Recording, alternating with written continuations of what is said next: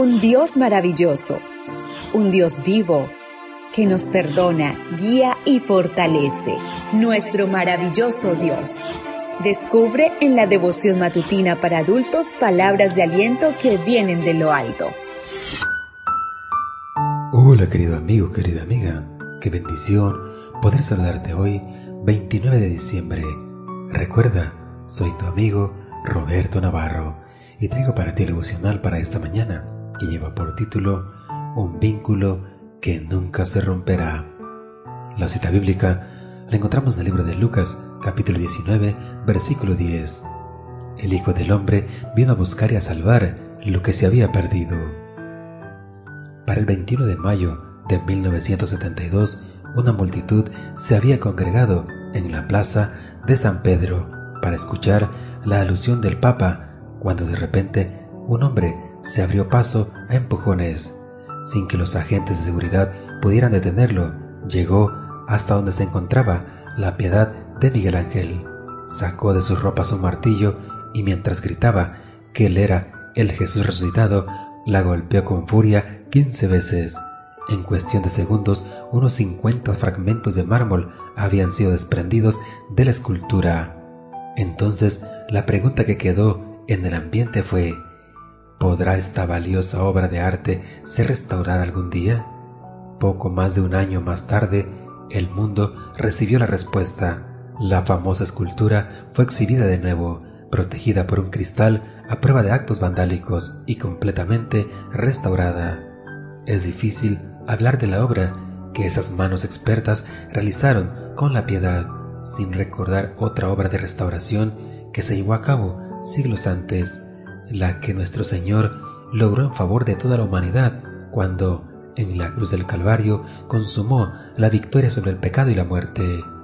Gracias a esa victoria, el divino escultor trabaja día tras día en la restauración de hombres y mujeres que vivían sin Dios y sin esperanza.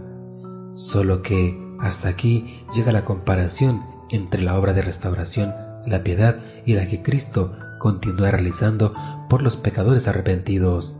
Por excelente que haya sido la obra de restauración de la piedad, nunca podrá igualar, mucho menos superar la obra en su estado original. No ocurre así con la obra de redención efectuada por Cristo en favor de la humanidad.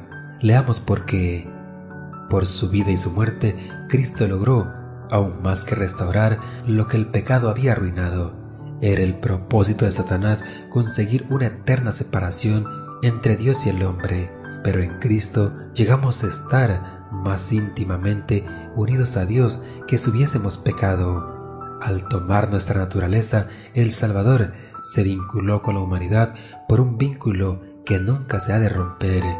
A través de las edades eternas queda ligado con nosotros. El deseo de todas las gentes, capítulo 1, página 16 y 17. Satanás nos quiso separar de nuestro Creador, pero gracias a la obra redentora de Cristo, ahora estamos más unidos a Dios que si nunca hubiéramos pecado. Ahora entiendo mejor lo que el profeta Isaías quiso decir cuando escribió, Un niño nos ha nacido, hijo nos ha sido dado. Isaías 9:6. El niño que nació es nuestro y lo será por siempre. Oh, las cosas que hace Dios. Que tu oración esta mañana sea, Padre Celestial, te doy gracias porque Jesús, nuestro bendito Salvador, nos pertenece hoy y será nuestro por toda la eternidad. Alabado sea tu nombre.